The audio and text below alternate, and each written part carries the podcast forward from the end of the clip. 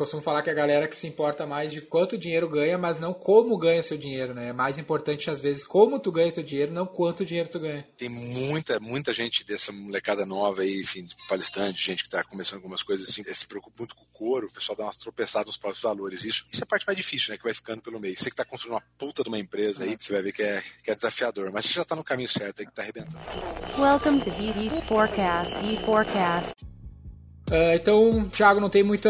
Eu, eu, um dos pontos que me incomoda quando eu vejo entrevistas de pessoas que a gente acompanha, admira, que às vezes perde muito tempo na entrevista falando um pouco da, da, da introdução, da história do, da pessoa, sendo que a gente não aguenta mais, sabe? O cara tá sempre acompanhando, já viu 200 vezes. Então, a minha premissa é que a galera já conhece, né? Thiago Concert tá aqui comigo, e então a gente pode ser um pouco mais pragmático nessa conversa pra gente tentar tirar uns insights importantes sobre o assunto né, que o Thiago domina aqui, é o assunto que nos importa, que é as vendas. Primeiramente, muito obrigado, Thiago, pela tua presença aqui com a gente no V4Cast. É, obrigado, obrigado você mais uma vez. Eu também, a gente tem lá o clube das 11h30, né? Nossa, que é todo, todo é. dia 11h30 da manhã tem a live lá. E, e, eu também falo, eu faço uma introdução. Ah, esse aqui é um cara que eu gosto pra caramba, entende bastante. Vamos lá, deixa eu começar com a primeira pergunta. Eu já aviso antes e, e, e realmente isso é, isso é, mais bacana. E o podcast, o pessoal gosta disso pela praticidade, né? Bora falar é. disso aí, que no final das contas é o resultado de tudo que tem dentro de uma empresa, que é a parte de vendas, né? Irado, cara. O nosso conteúdo aqui eu vou dividir em alguns blocos, né? Primeiro começando por que é importante a gente falar disso depois dos fundamentos, depois do passo a passo, depois de alguns erros aí que, que o Thiago talvez tenha a experiência para compartilhar com a gente. E a gente está falando de vendas, né? O Thiago é conhecido como um dos principais palestrantes de vendas do Brasil, teve lá na Assembleia Estratégica da V4, quem pôde ver ficou bem impactado para quem viu pela primeira vez, né? Com, com o conteúdo, o feedback foi extremamente positivo. E uma coisa que eu sempre falo no começo das minhas palestras, o Thiago, eu tenho a oportunidade de compartilhar um conteúdo, eu começo com a pergunta assim, ó, quem quer que a sua empresa quebre? Aí, obviamente, ninguém quer. E aí eu trago uma uma, um insight que eu tive com um vídeo que eu gravei com o Flávio Augusto, que eu perguntei para ele, cara, me fala um insight que tu pudesse dar pro empresário aí, e ele fala, cara, empresa que não vende quebra. Então é isso que tu precisa ter em mente. Foco na venda. Melhor insight de todos. É, não é simples assim, né, cara? E o ponto é o quê? Depois eu trago um aspecto que é muitas pessoas acham que venda é algo mágico, algo às vezes intuitivo, e no fim das contas as vendas são um processo treinável. Então eu queria que tu falasse um pouco sobre esse aspecto, né, que é o motivo que a gente precisa estar aqui ouvindo esse conteúdo, é entender por que, que é importante a gente treinar e construir e entender que as vendas são um processo. É, é, é, é por incrível, a gente está em 2020 aí, né? É,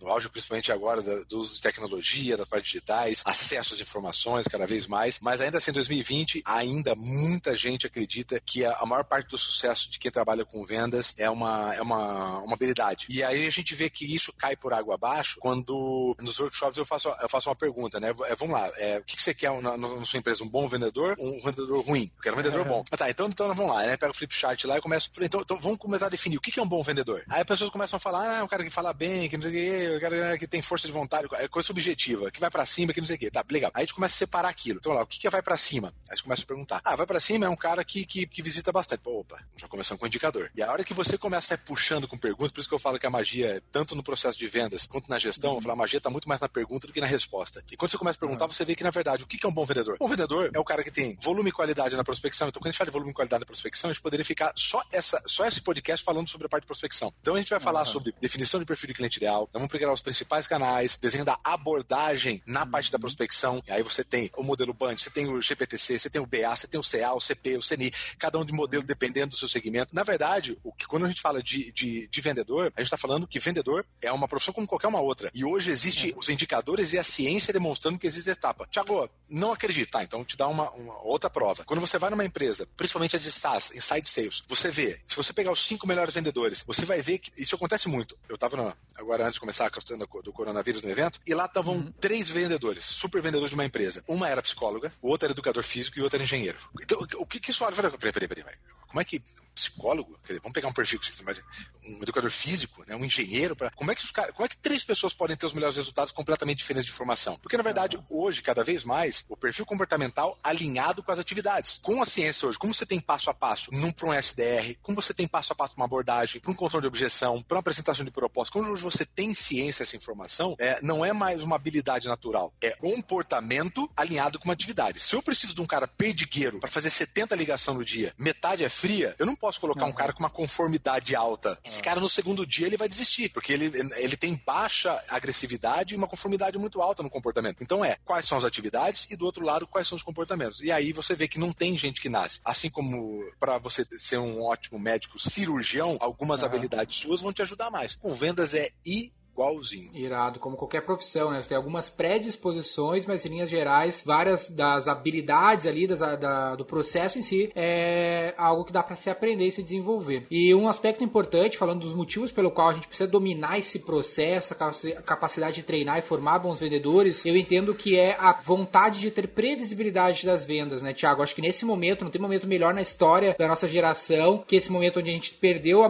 maioria das empresas perderam um canal no qual elas já tinham pouco pouco controle em linhas gerais desse canal, né? Falando de varejo principalmente, no qual o empresário cruzava os braços muitas vezes esperando o cliente passar, aquele famoso tirador de pedido, e não tinha controle do processo, seja da geração da demanda, um pouco do próprio processo de qualificação e conversão dessa demanda. O quão é importante para ti entender isso para cumprir esse objetivo de previsibilidade, tendo em vista que muitos empresários nem entendem que dá para ter previsibilidade de receita. A maioria cruza os braços e espera que as coisas aconteçam. A gente fala de níveis de consciência, né?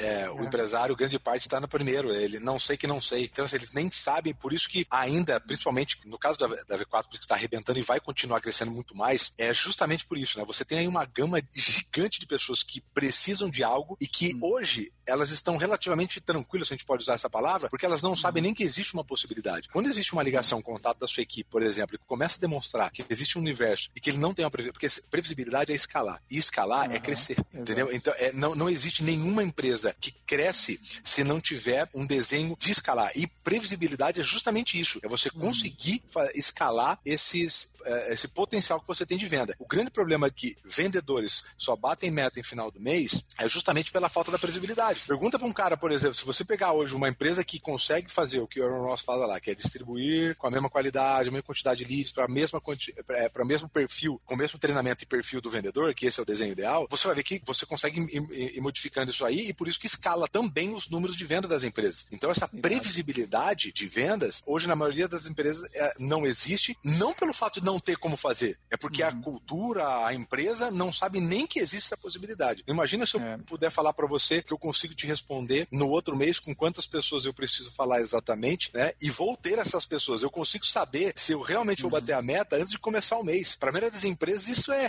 isso é, é conto de fadas. Impossível. É conto de fadas. E eu tô vivendo o momento, tudo isso que a gente tá falando, obviamente a gente aplica para a própria V4, né? Que é, é Casa de Ferreira Espírito Prata. E a uma ação, por exemplo, a gente tá no início do do segundo quarto de 2020, quando a gente está gravando esse podcast, né? A gente está início de abril, no meio do, da crise do corona, que você vai estar tá ouvindo isso recentemente, daqui daqui a pouco depois disso ter passado. Mas o que, que eu fiz para esse quarto, né, Thiago? Eu, eu aumentei o nosso investimento em mídia, por exemplo, em quatro vezes para esse quarto. Ao invés de segurar, eu aumentei, porque acontece, eu perdi alguns canais. Por exemplo, a minha a, parte do meu outbound eu perdi porque as lojas estão fechadas, eu prospecto muito varejo, e eu perdi eventos, que eventos eram um canal que eu vendia. Aí eu, beleza, mas eu tenho outro canal de geração de demanda. Meu time de inside sales está home office e tá tocando. Eu preciso jogar lead para esses caras. Beleza, vou explorar os canais que me restam, que é o digital. Vou realocar toda aquela grana que eu tinha em outros canais, porque eu preciso continuar botando lead na mão dos caras para continuar batendo recorde de vendas e seguir esse jogo, entende? Se, obviamente, né, o comportamento de quem está consumindo ali teve uma retração, chega a ser no mínimo inteligente você aumentar a quantidade de, do volume, sendo que a taxa de conversão tá, tá menor. Mas não é o que.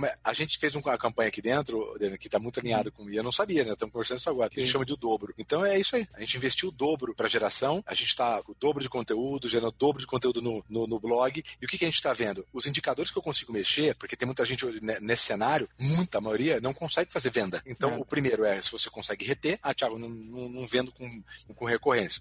Então, uhum. você vai eh, estancar é o custo. E é uma pergunta para você, Tiago, mas que custo que eu corto primeiro? Eu sempre faço assim, ó, eu se fosse você faria o seguinte, corta aquilo que você fala, ó, daqui 60 dias, se eu tirar isso hoje, isso vai me dar uma puta dor de cabeça. Então, quanto mais dor de cabeça tiver, você não tira. É essa a pergunta que eu falo. Então, assim, é, senão a gente toma uma decisão baseada no, no momento que é desesperador agora, é.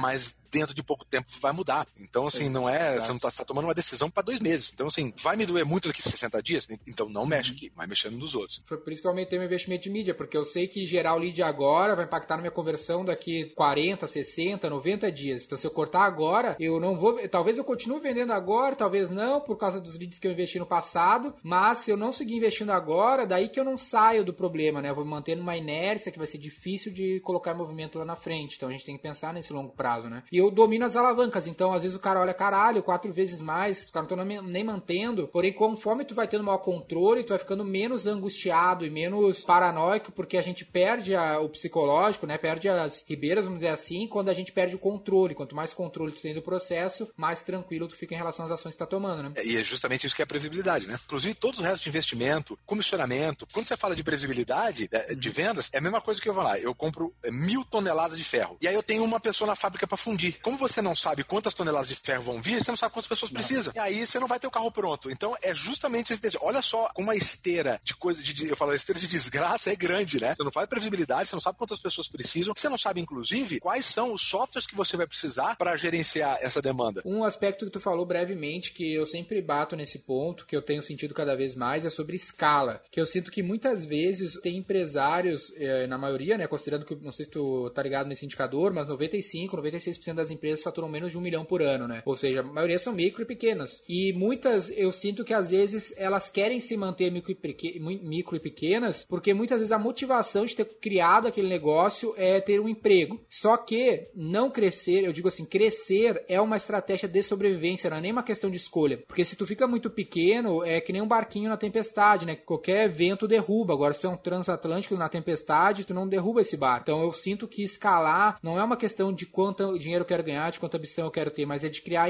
um mínimo de estabilidade para esse negócio. Faz sentido isso para ti? O não pensamento do crescimento, ele naturalmente você deixa de investir em tecnologia, em gente, você deixa de investir no negócio. Porque você é impossível você investir nas coisas para manter. Não existe. Pode, pode, ver, não existe uma empresa você fazer investimento para manter. Né? Você não vai. Então, é, e sempre tem alguém surgindo com uma ideia, ou às vezes fazendo um pouquinho diferente, entregando um pouquinho mais devagar e pode cobrar um pouquinho mais barato. Então, nesse momento, não é uma questão de, de escolha manter. Crescer é uma obrigação de quem abre uma empresa. É isso é. que tem que ficar bem claro. Crescer a empresa é uma obrigação de quem é dono da empresa. Uma das, né?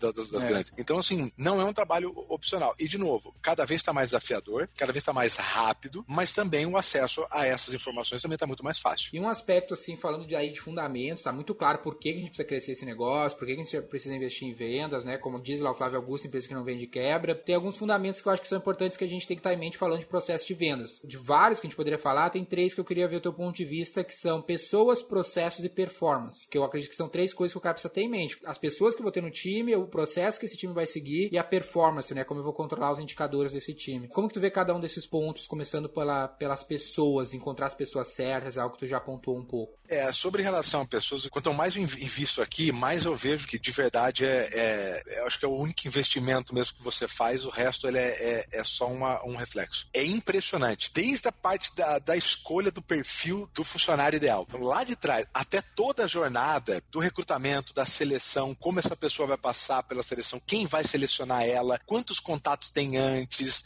que testes são feitos, depois o onboarding, toda essa jornada, toda vez que foi de alguma maneira economizado nisso, tive problema com o funcionário. E aí, problema, o que é problema com o funcionário? A gente que entrega resultado. É isso. Então, é, sempre teve. E o contrário é proporcionalmente igual. É uhum. toda vez que foi feito essa jornada toda com investimento, com pessoas de qualidade, o resultado veio. Então, a gente tem muito ainda dessa de contratar rapidamente e demorar para demitir. Uhum. Esse é um erro ainda muito, muito clássico. Na verdade, isso só acontece porque ele é reflexo também de outras atividades. A, falta de indicador e falta de processo. Então, a falta de processo é. indicador demora você ter certeza para poder mandar embora alguém. É como você manda embora. A hora que você fica puto, tá puto num dia e a pessoa vem fazendo cagada um tempão, aí cruza. A cagada dela com a putice que você tá dela. Aí cruzou e você manda é, ele embora. Só é. que qual que é o problema de fazer isso? Você manda alguém embora, quem fica no lugar? Aí você fica desesperado. Aí o que, que você faz? Contrata rápido de novo. Fora que criar essa situação estressante com a pessoa te traz vários outros riscos, né, na relação. Fora a parte trabalhista. Então eu sempre, eu sempre falo isso, né? Se você manda alguém embora e a pessoa toma um susto, primeiro tá errado quem mandou embora, quem tá sendo mandado embora não pode tomar um susto. E eu, eu falo uhum. que até, até pouco tempo, né, o meu processo de demissão estava melhor que o meu processo de contratação. Todas as demissões minhas, todo mundo falava assim, pelo menos, né? Todas. Ah, não, eu já, eu já, eu já, já sabia. Por quê? avaliação, um, um bom feedback semanal, os indicadores muito é. claros, né? A regra, olha, a gente aqui é uma, duas, três, quatro na quinta vez, já sabia. E aí a gente foi ajustando a questão da contratação, né? Mas tem um monte de, de cauda. A cauda é bem longa quando você erra na contratação. No final das contas é isso, porque você contratar a pessoa e desenvolver ela. É isso que uma empresa faz. Que produto, é. matéria-prima, vem dos outros lugares, você consegue. Agora, as pessoas, é. o cara da do Giroflex, se eu não me engano, ele fala, o senhor ele fala: você quer uma empresa forte? Contrata e, e treine fortemente as pessoas e elas fazem o resto. O próprio Jim Collins, ele fala em empresas feitas para vencer, né? Antes quem, depois o quê? Primeiro, meu, bota as pessoas certas no, no barco, que depois tu vê para onde esse barco for. Né? Ele costuma falar que, cara, eu falo isso bastante, porque eu investi muito tempo aqui na V4 em formar o time certo, tem um programa de stock option desde o início da V4, tenho 12 sócios, né? Eu e mais 11 sócios, todos eram colaboradores que foram ganhando stock option na, na V4 e costumo dizer, cara, se a gente quiser virar uma barbearia, um box crossfit, o que for, a gente vai fazer muito bem feito, porque o time foi, foi muito bem formado. Não interessa o business, a gente vai conseguir fazer bem feito. E como tu falou, contratação é algo importante. Eu queria compartilhar contigo algo que eu tenho feito no meu time de RH, parte dele é fazer um time de vendas. Então, ao invés de eu ter pessoas de contratação ali na, sei lá, profissionais de RH, eu tenho SDR e closer, aonde ele ganha comissão por contratar pessoas e gerar oportunidades boas. Então ele fica fazendo prospecção de colaborador e ganha comissão. Cara, isso faz um sentido muito grande. O Matt Doyle da, da, da, da Rock, ele é um dos caras mais geniais para contratação que tem, né? Os processos, eles têm, pra você ter uma ideia, eles têm já levantados 80 habilidades que interferem nos resultados de venda que são avaliados, acompanhados é, com a equipe comercial, né? E ele faz muito, ele, ele criou uma campanha realmente de indicação do pessoal né, de dentro, os melhores indicar, mas ele falou assim, mesmo assim, a gente percebia que não se perdia. É, eles pegavam os melhores vendedores e falavam, pô, você não tem ninguém? Ah, não, putz, eu não tenho tal. O cara sentava com o cara, mandava ele abrir o LinkedIn, ia fuçando nas pessoas por perfil, selecionava perfil. E ele falou, cara, o aumento é impressionante. Sei lá, 40% das pessoas que eram bons vendedores, que a gente já tinha perguntado se tinha, feito campanha de indicação, falaram que não tinha, mas quando focado, parado, foi cruzar, a gente conseguiu contratar em 40% dos casos. Então ele fala, é, o importante em, em focar em cada etapa, por exemplo, numa contratação, se essa for, olha o tamanho da importância. Então, assim, sempre tem quem é bom, né? Boi preto anda com boi preto, é um termo que o representante uhum. usa muito, né, de venda. E realmente, né? Mas não só fazer uma campanha. O que, que ele quer dizer com isso? Que todas as etapas que ele faz, seja uma campanha, ele falou, cara, vai muito a fundo. Se você vê a sequência de perguntas que ele faz no recrutamento e seleção, cara, é muito lá no fundo. É tipo assim, cara, como era a sua relação com, com seus pais quando você era criança? Como é que você e seus pais lidavam com dinheiro? O que, que seus pais falavam sobre dinheiro quando você era criança? Quando não Irado. tinha dinheiro? Nessa profundidade. E ele fala, cara, qualquer etapa, e ele tá falando de recrutamento e seleção nessa área, mas qualquer etapa que você faça, vai a fundo, provoca, pergunte, vai a fundo. Então ele falou, aí ele usou essa, esse modelo da campanha, falou, você veio perguntar para as pessoas, você tem alguém para indicar? Ah, não. A hora que eu sentei, fucei, abri um por um com o cara, papapá, a gente encontrou 40% dos casos. Essa pergunta dos pais aí, do, eu vou fazer, eu vou copiar essa. mas o ponto é o que eu tenho aprendido é que bons vendedores, né, falando que a gente tá falando de escala, a gente precisa contratar muito vendedores, ou tá contratando toda hora, seja para repor eventuais substituições, ou para continuar crescendo esse time. Então a gente precisa transformar o nosso time de RH de fato num time de vendas e criar campanhas de venda, só que o objetivo é vender a empresa para pessoas, porque boas pessoas, na maioria das vezes, estão empregadas. Então, outbound desse gênero, né, do cara pegar a lista de amigos deles que estão empregados e tentar, cara, convencer esse cara a vir trabalhar contigo, vender a empresa, entendeu? E pagar a comissão e tudo mais, porque, cara, tratar como um produto, né? Porque o primeiro produto é o, emprego que tu tá vendendo, a oportunidade que tu tá vendendo, né? Eu não sei quem falava, né? Gente, como tu falou, a gente acompanha muitas referências, é difícil de lembrar, mas da gente tratar, às vezes a gente fala, ah, o cliente em primeiro lugar. E eu vi, acho que foi o Marcos Lemones até ele falando The Profit. Cara, primeiro as pessoas do negócio, porque se as pessoas forem bem tratadas, elas tratarão bem os clientes, né? Senão tu não vai conseguir atender todos os clientes isso mesmo. Sem dúvida. Eles são um reflexo, a verdade é isso, né? A empresa é um reflexo da liderança direto. O cara que é dono da empresa, você vê que a empresa é o reflexo de como ele enxerga o mundo, de como ele, ele acredita nas coisas, nas pessoas. É, é o reflexo do negócio. E as pessoas, obviamente, vão ser um reflexo da liderança. E como a liderança vê, a equipe vê, e essas pessoas vão transmitir, elas são a linha de frente, elas são os. Eu falo que quem trata direto com o cliente é o relações, ainda que não esteja na carteira, é o relações uhum. públicas da empresa, né? Quando, por exemplo, se tem um problema com um funcionário, com um vendedor, o que, que a pessoa fala? Ah, o Cláudio é um, é um, é um, vai mandar pra puta que pariu? Não, não, não, é a V4. Então ele representa a empresa. Pode ver, a pessoa ela briga, o atendimento é mal feito pela pessoa, mas é, a empresa que tá lá. Um lance que tu citou brevemente, né? A gente tentar entender algumas características dos bons vendedores que a gente tenta até mesmo sacar isso no processo seletivo. Uma das características que eu anotei que é importante, obviamente, é a cultura. E uma forma que eu acho que tu citou de como eu entender a cultura. O que é cultura, no meu ponto de vista, né? É a forma como as pessoas pensam está alinhado com a forma como a empresa enxerga o mundo, a forma como a pessoa e a empresa pensam precisam estar alinhados. E tu falou sobre essa pergunta que, teu, que essa tua referência tem de perguntar sobre ah, o que os teus pais falavam sobre isso, sobre dinheiro, sobre não sei o quê, porque teoricamente a mentalidade dessa pessoa foi formada pelo meio que ela viveu. Então perguntar sobre isso vai dizer como ela enxerga o mundo e para te avaliar se culturalmente essa pessoa tá alinhada ou não com uma visão de mundo do teu negócio. Faz sentido esse aspecto e esse é ponto de avaliação? Muito, muito, muito boa, exatamente, né? Porque na verdade, ele divide em duas coisas. Ele divide em, é, que ele fala, chama de traços natos e traços adquiridos. Eles analisam, por exemplo, as suas últimas, os seus últimos resultados. Um cara que vai hoje aí, o que, que ele tem? Esses traços eles foram adquiridos. E aí você matou a pau, porque a uhum. cultura é um trabalho de valores enraizados, né? E é. valores você tem um, uma vertente enorme sobre essas aquisições de valores. E aí os traços natos, eles são deixados de lado no recrutamento. Por isso que é quando ele faz essas perguntas,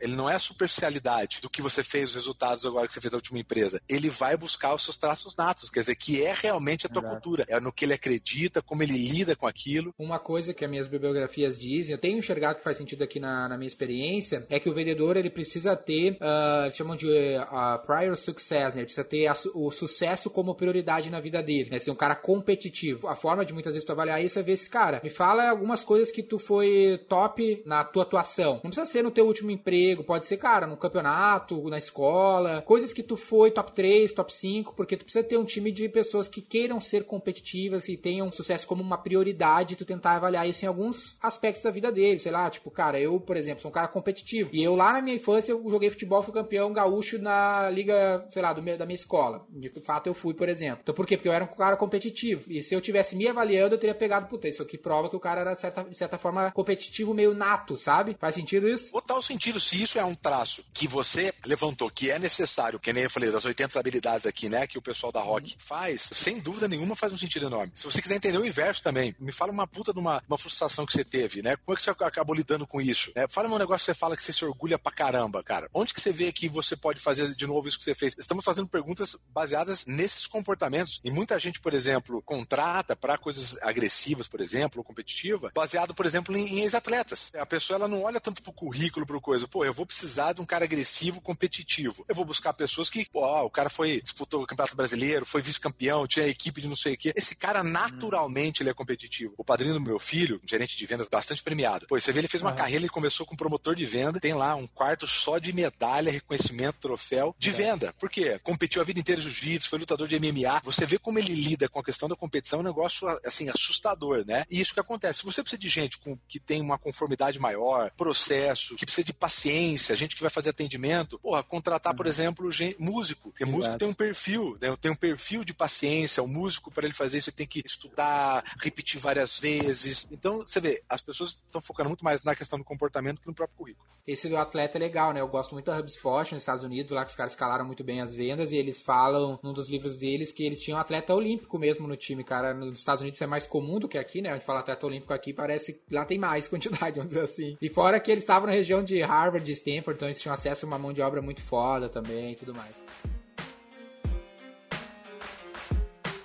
Uma vez que a gente mapeia essas características e começa a tentar selecionar com o máximo de assertividade possível, baseado em premissas meio gerais, que a gente falou aqui, aquelas que são já realidades nos teus testes, né, que isso é importante, né, consta a gente avaliar o que funciona na tua realidade, trazer isso para critérios do teu processo, a gente tem uma fase muito importante e muitas vezes negligenciada, que é o onboard desse cara, né, fazer esse cara ser bem treinado dentro do teu processo de vendas, da realidade do teu produto. Já ouvi falar várias vezes de quanto mais tempo tu investe nesse onboard inicial, maior a chance de sucesso desse cara. E, e, eu já vivi isso dentro da V4, de ter casos onde eu fiz um bom onboard, o cara virou rápido, versus eu, bah, meu, tá aí, ó, liga aí. E aí o cara, puta, o cara se fode, entendeu? Porque eu não dei subsídio pro cara atuar bem. Como que tu vê isso? Essas coisas, é aquelas que, assim, é muito fácil comprovar. É só pedir pro cara fazer um, um de um jeito e outro do outro. É, o teste AB, né?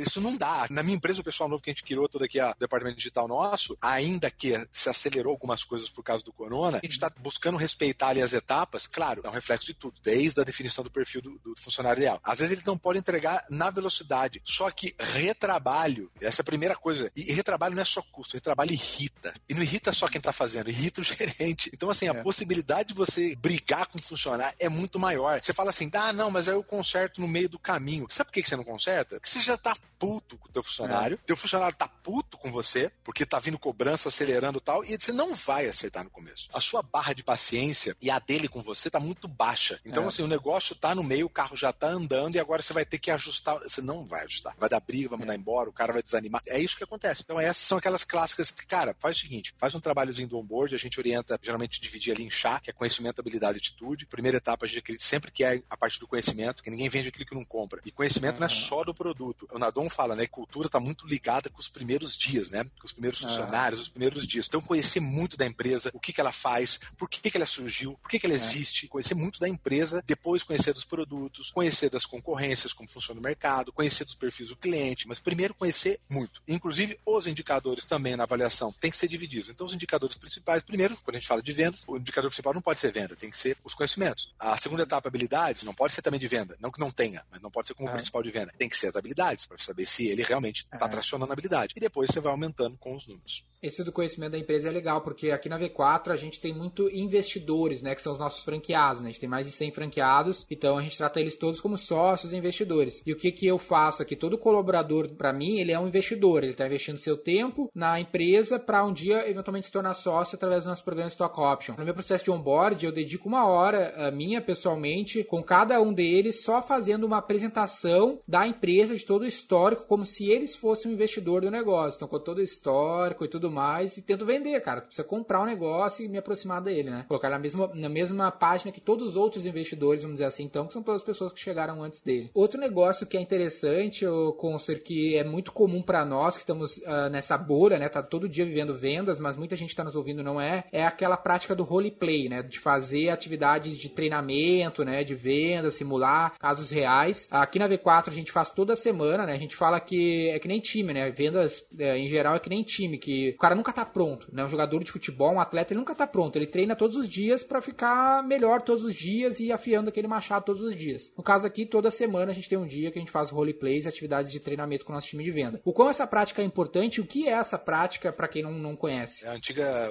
simulação de vendas, né? Aonde que a gente tá liberado para errar é no treino. E aí você vê que quando você põe para treinar realmente, você vê que o pessoal tem bastante desafio. Então você imagina na hora que tá vendendo, que a pressão, que ele sabe que aquele cliente ali é o cara que vai dar o dinheiro para ele se manter no mês, para ele comprar as é. coisas. Então ali você está é, exposto sob uma pressão muito maior. O treinamento é justamente para alinhar. Por que, que ela é antiga, mas era pouco feita? Porque não se tinha ali a metodologia do que era a venda do passo a passo, a ciência por trás. Hoje não, hoje você tem definido, inclusive, sobre os indicadores, o que dá mais certo, o que não dá. Então, hoje, mais do que nunca, o grande desafio nosso com a velocidade é poder rampar o vendedor o mais rápido possível. É. Esse é um dos Exato. principais desafios do pessoal de RH. O que é rampar? É. é entre o dia que ele entra na tua empresa, quanto tempo que ele demora para entregar o que está entregando seus melhores vendedores, né? Ou 80% é. do seu melhor vendedor, por exemplo, né? Aí pode ser um indicador que você pode definir. Esse é o principal desafio. Entenda, por favor, a comparação, tá, gente? Tá? Mas é, eu sempre uso isso aí, mas assim como você acelera crescimento de, de gado, de galinha, por quê? Porque o volume né, por abate, é, com vendas é a mesma coisa. Quanto menor é o tempo da rampagem, maior é o pagamento desse cara. E aí, isso para escalar é, é, é, óbvio, né? Porque imagina, você põe 10 pessoas, esse cara leva um ano, então antes de um ano eu não consigo colocar 10 pessoas, que esse cara então se pagando. Agora, se eu levo esses caras fazem dois meses para rampar, porra, bicho, eu consigo dobrar minha equipe comercial a cada três meses, né? A gente faz, a gente vai, nosso,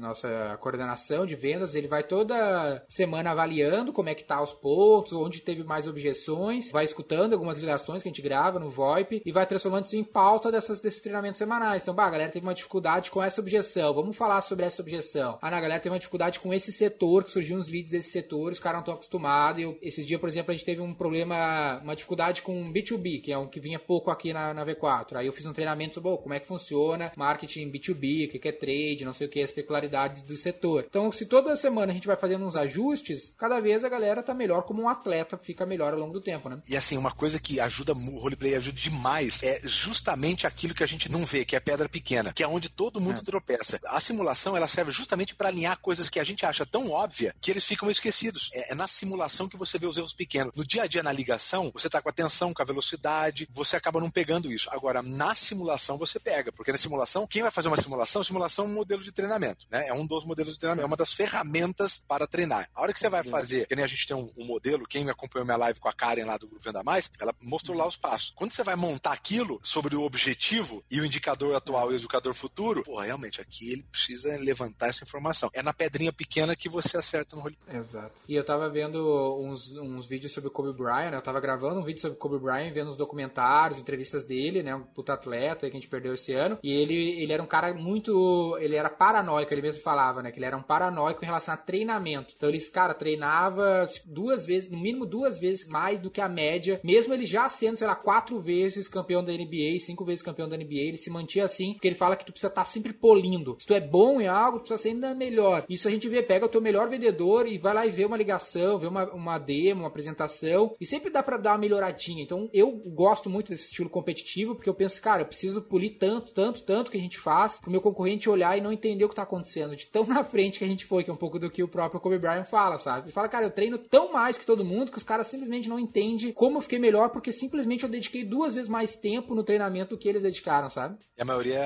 tem um desafio com a constância, né? Eu tô terminando meu, meu outro livro aqui, que vai ser muito, muito bacana, e que provavelmente vai ter o prefácio do João Adib da CIMED, ah. cara do vendedor bem-sucedido, né? E uma das, dos pilares que a gente vai tratar é justamente isso, né? É qual que é o modelo que funciona para quem quer sair da mediocridade de um venda, ganhar bastante dinheiro com venda, seja como vendedor ou como dono do negócio. Vai chamar vendedor bonzinho não vende, ah, o modelo de para escalar vendedores, enfim, é muito legal. E a gente está justamente falando sobre a consistência. As pessoas, quando você faz isso aí, quando você treina o dobro durante muito tempo, um monte de gente vai começar. Mas o maior defeito das pessoas para o sucesso, para mim, é a falta da consistência. E com as empresas é igual. A empresa é, é um conjunto de pessoas. Por que você está quadriplicando investimento? Por que, que eu, eu, coloquei a campanha o dobro aqui na minha empresa? O dobro de tudo. O dobro de conteúdo, o dobro de investimento, o dobro. Como diria, obviamente, o ex-presidente da década de 80 lá da McDonald's falava, quando você vê que o concorrente está afogando, você põe a mangueira na boca. Agora que o pessoal está se escondendo mais ou menos, meu irmão, agora eu vou dobrar o pique, porque ah. a hora que ele tirar a cabeça do buraco, o espaço entre um outro, é, o meu eu vou estar tá lá na frente. É isso que a gente está fazendo quase hoje. Então, assim, dobrando, continuando pagando os benefícios, fazendo campanha com o pessoal. Por isso que eu falo, que é o Mamba Mentality, né? Que ele fala, né? Que é a mentalidade do Mamba lá que é, ficou. Exatamente. É justamente isso. E, e, e, quem, e quem traz isso para a parte de vendas é o Grant Cardone. Qual que é o lema do Grant Cardone? Be obsessed, ele fala, né? Seja obcecado. É. É, e é justamente isso, cara. E assim, até agora vem funcionando.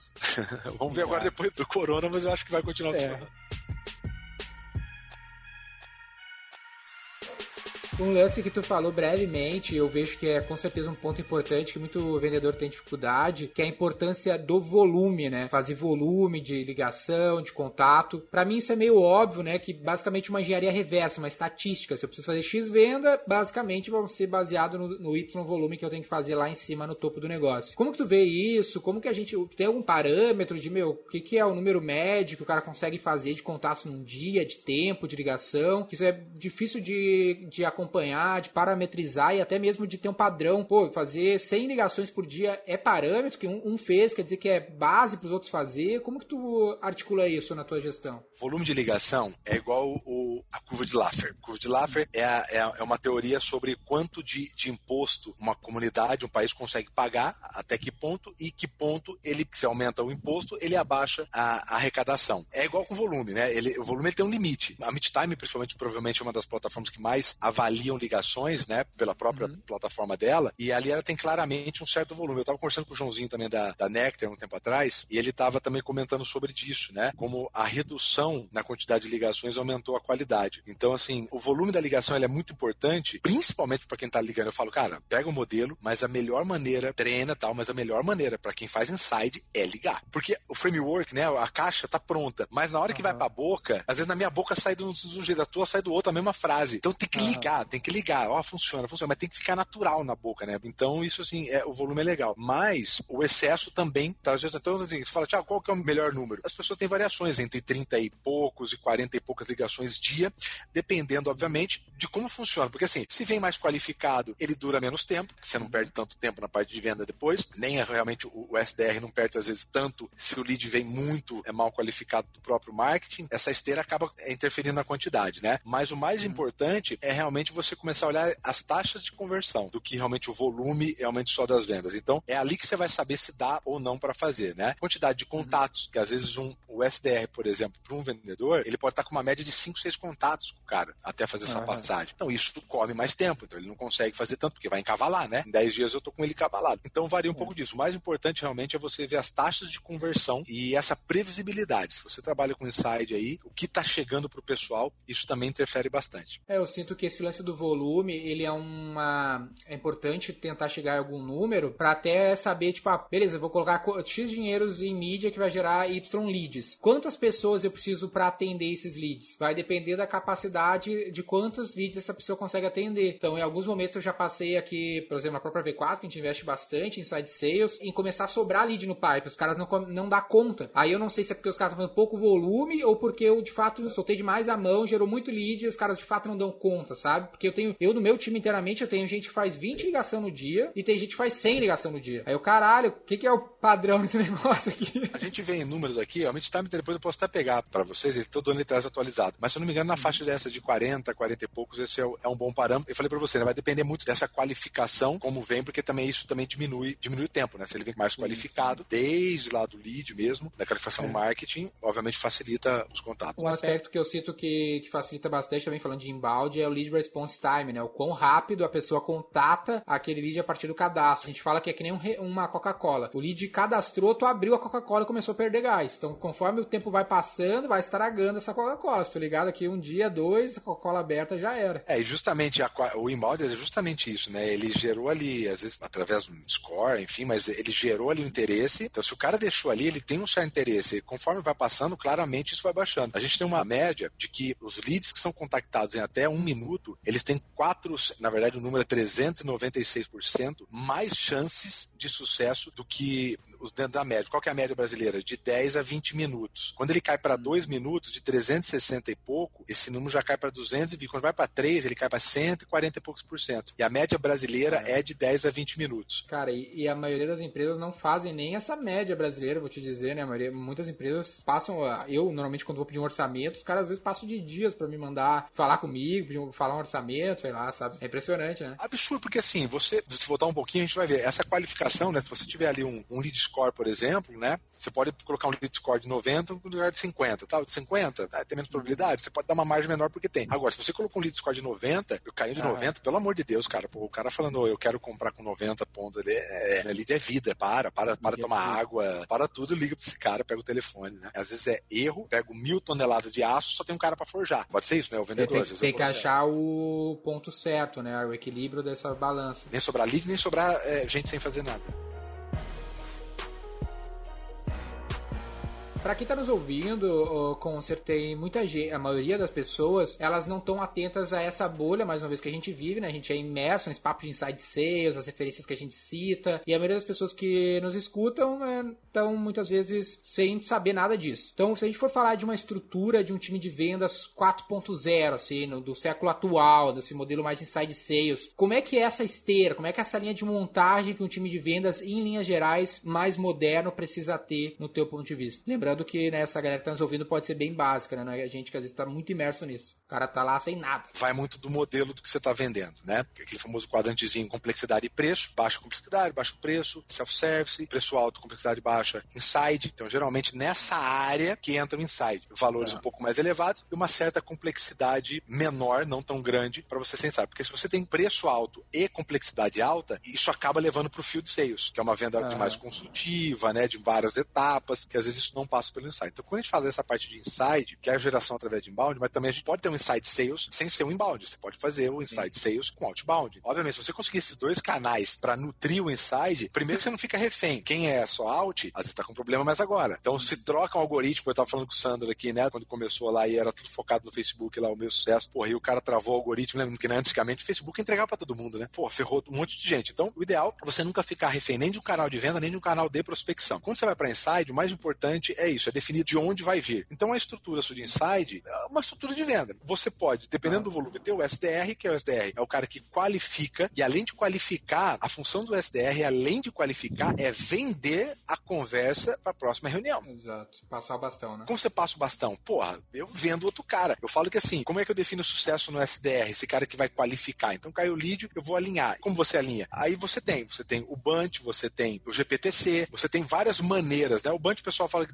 dependendo, se você tem várias camadas de preço, o Bunt ele pode deixar de abordar algumas áreas, o GPTC é um pouco mais uhum. completo, mas enfim. Adaptando para tua realidade. Perfeito. O foco do SDR é qualificar aquilo. Então, geralmente, em Exato. quê? Em preço, em tempo e se realmente aquela a dor que ele tem, o teu produto pode, pode suprir. É, em geral, é mais ou menos isso. Então, essa é a função. E a segunda dele, que é para passar para o vendedor, é fazer essa venda, esse passar e bastão. Eu falo que o sucesso do cara é a ponto do lead falar assim, porra, mas quanto que eu tenho que pagar para falar com esse vendedor? Os caras vender tão bem a ponto de falar, porra, mas eu tenho que pagar para falar com esse cara? E no final das contas tem que ser, porra, eu tô falar com o especialista que é focado e o cara tem. É isso mesmo, né? Porque um dos indicadores também para você medir no início é isso. Essa, essa, essa esse no-show, esse não é. comparecimento do agendamento do SDR para o vendedor. Isso é importantíssimo. Ótimo indicador, né? Pô, é fortíssimo. É um dos principais indicadores. Senão o lead vem para saber se o SDR está fazendo uma boa, uma boa, inclusive para saber, pô, se o lead está vindo com score legal. O SDR está seguindo o, o, roteiro de qualificação. Por que está dando no-show?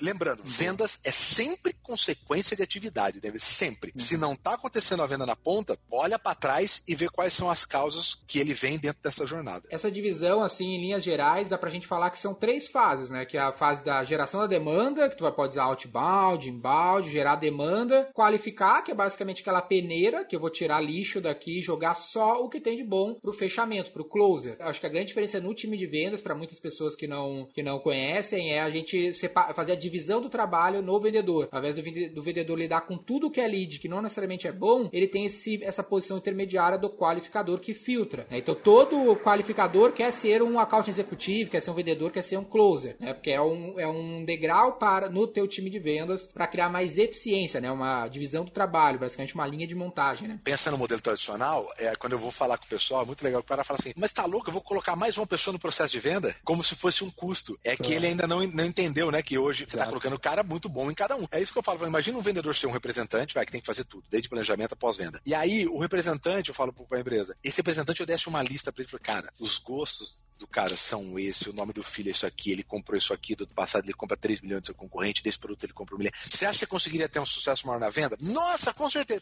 É exatamente isso que o SDR faz. O closer, ele vai receber exatamente isso aí. Então, assim, na verdade, aí você vai pagar dois pau e pouco lá pro SDR, vai com as bonificações e tal. Você paga três pau, vai, bicho, bichão. Quanto que vale Exato. o cara repassar para lá? É que ainda o modelo de pensar, eu preciso vender, vender, vender, ele fala, não, não, mas se eu qualificar, eu vou jogar fora, é lead, vai.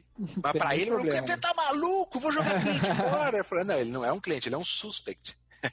É, né? Ele não é um cliente ainda. Eu sei que a, a, palavra ficou meio desgastada, mas é, vai muito no mindset, né? Vai muito mesmo. Pra gente finalizar, então, a gente falou de alguns erros que a gente precisa evitar, né, pessoal? Não, não esquecer de focar nas pessoas, antes quem, depois o que. Entender bem as habilidades, como treinar essas pessoas, entender a divisão do trabalho e formatar esse processo de venda de uma maneira mais moderna, mais inteligente e mais que tudo que traga eficiência para o processo, para no fim das contas a gente ter maior previsibilidade daquilo que a gente está fazendo e garantir o sucesso comercial do negócio com menor dependência de fatores externos. Tem mais algum erro que a galera possa evitar ou é isso aí, Thiago? Ué, pelo amor de Deus, só isso já. já é uma boa, um bom problema. Tá muito passo a passo, parabéns, cara. E é legal porque a V4 faz exatamente aí o walk the talk, né, cara? É muito legal o que vocês defendem, né? O que realmente o que tem de moderno, pelo menos o que a gente, né, os especialistas que a nossa função aí vai buscar no mercado. Quando a gente aplica, né, o legal é isso, né? É que a gente vai pro palco, né? Você também tá participando bastante, mas a gente tem a empresa. Então a gente consegue sentir na pele onde é que é o gargalo, porque às vezes na teoria pode parecer bacana, mas na hora que você vai, sempre tem um gargalo, sempre tem um gargalinho. Tem um gargalinho. Né? Sempre tem um gargalinho. E isso, isso afeta. E quando a gente fala de escalar e previsibilidade, de novo, não me lembro de quem é a frase, né? Porque ele falava que a sua velocidade, ela sempre vai ser proporcional ao tamanho do seu principal gargalo. Pode perceber, no funil, a sua velocidade vai estar, na verdade, no seu principal gargalo, porque a hora que ele fecha é. ali, não adianta você colocar 45 mil leads e aquele principal gargalo ali está no meio. Então, assim, a tua velocidade é proporcional ao tamanho do teu maior gargalo. Pra galera que não conhece o Thiago, tá aqui os canais dele na descrição desse podcast. Para quem recebeu o e-mail, vai receber aqui os canais do Thiago. Provavelmente tu conhece, tem que conhecer, passa o conteúdo dele pro teu time de vendas, avalia lá a possibilidade de eventualmente trazer um agente externo como o Thiago para ajudar na formação do teu time comercial e eventualmente ter assessoria da V4, principalmente na parte da demanda. Lembra das três áreas que eu falei? Gerar demanda e tornar essa demanda mais vendas, qualificar e vender. A V4 te ajuda a gerar bastante demanda e o Thiago, junto com a gente aqui, que também é embaixador da V4 Company, te ajuda a fazer mais dessa demanda, mais vendas. E olha, só para finalizar, para lembrar, né? A importância da demanda, das pessoas te procurando. Se tem gente te procurando, você não tem problema na tua empresa. Então, assim, gente te procurando é o remédio para qualquer dor dentro da empresa. Pode puxar, puxa o história. Se tem gente procurando, você não tem problema. Você tem alguns pontos de desafio, mas você não tem problema se tem gente te procurando. Eu, o Jordão diz vendas cura tudo, né? Cura, não tem como, pode ver. E eu falo, se você vê o gerente de comercial chorando, a tia do café chora, o diretor de RH chora. Se esse cara chorar, chora todo mundo na empresa. É isso aí. É, quem não vende quebra. Valeu, meu irmão. Obrigado mais uma vez, parabéns, estamos juntos sempre. Conte comigo. Valeu. Para saber mais sobre como a V4 pode ajudar o seu negócio, ou você que é profissional de marketing digital e quer saber como ser nosso parceiro, acesse v4company.com e saiba mais.